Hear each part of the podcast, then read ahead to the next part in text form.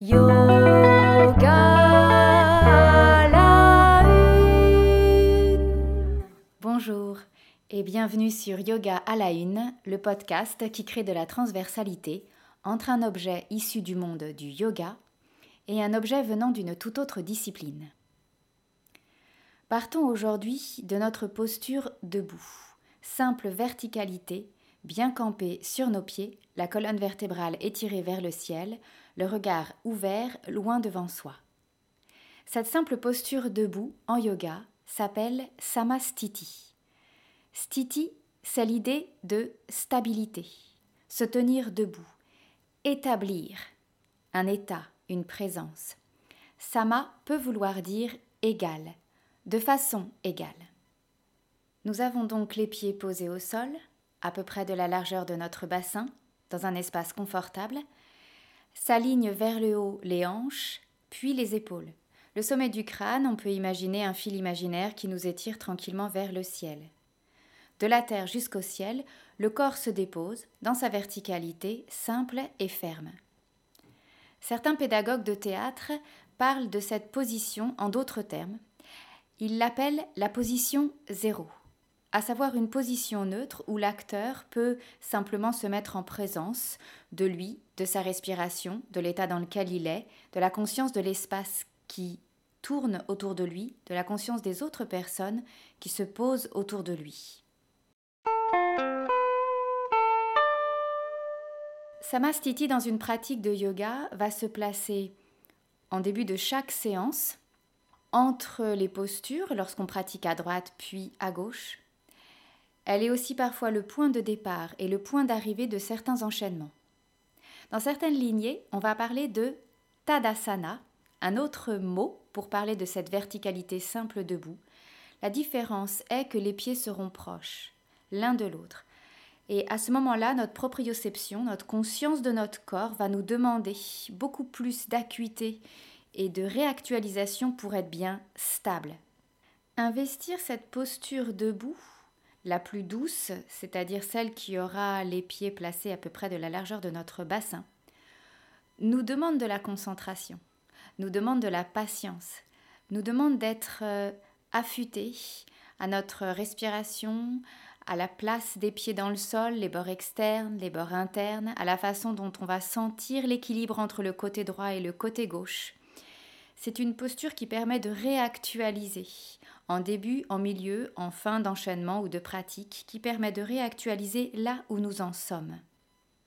Elle permet de nous redire mentalement, comme un mantra, Je suis là. Je suis simplement là, avec les perceptions que j'ai de mon corps, de mes sentiments, de mes images, sans spéculer, sans analyser. Roberto Ruarose est un poète argentin et son œuvre est rassemblée sous le nom Poésie verticale. Il a travaillé pendant des années sur l'idée suivante. L'homme est d'une certaine façon voué à la chute dans le sens que oui, un jour il tombera, il se relèvera, il va être euh, amené à traverser des difficultés et des échecs. Mais symétriquement à cette chute, à ces souffrances, il y a aussi dans l'homme un élan qui l'amène vers le haut, une forme de jaillissement. La poésie de Roberto Ruarose s'étire autour de ce double mouvement, c'est-à-dire celui de la chute qui emmènerait vers la terre et celui de l'élévation qui emmènerait vers le ciel. Ce double mouvement produit une dimension verticale. Un de ces recueils s'appelle Fragments verticaux. En voici un extrait. Périodiquement, il faut faire l'appel des choses, vérifier une fois de plus leur présence. Il faut savoir si les arbres sont encore là, si les oiseaux et les fleurs poursuivent leur invraisemblable tournoi, si les voisins de l'homme se souviennent encore de l'homme, si Dieu a cédé son espace à un remplacement, si ton nom est ton nom, ou déjà le mien, si l'homme a terminé son apprentissage de se voir de l'extérieur. Et en faisant l'appel, il s'agit de ne pas se tromper. Aucune chose ne peut en nommer une autre, Rien ne doit remplacer ce qui est absent. Cette proposition de refaire l'appel périodiquement des choses peut se référer à samastiti, ce moment où l'on se pose dans notre verticalité simple et où on refait l'appel des choses, en ce sens qu'on refait l'appel de notre présence, on refait l'appel de l'espace qui est autour de nous, des objets qui nous entourent, de la présence subtile de ces objets. L'appel des choses simplement à l'intérieur d'une pratique de yoga pourrait être euh, l'appel de notre respiration, l'appel de la dépose des pieds dans le sol, l'appel de la colonne vertébrale présente sans être au garde à vous ni relâchée, l'appel de notre mental, de nos sensations, de notre imaginaire.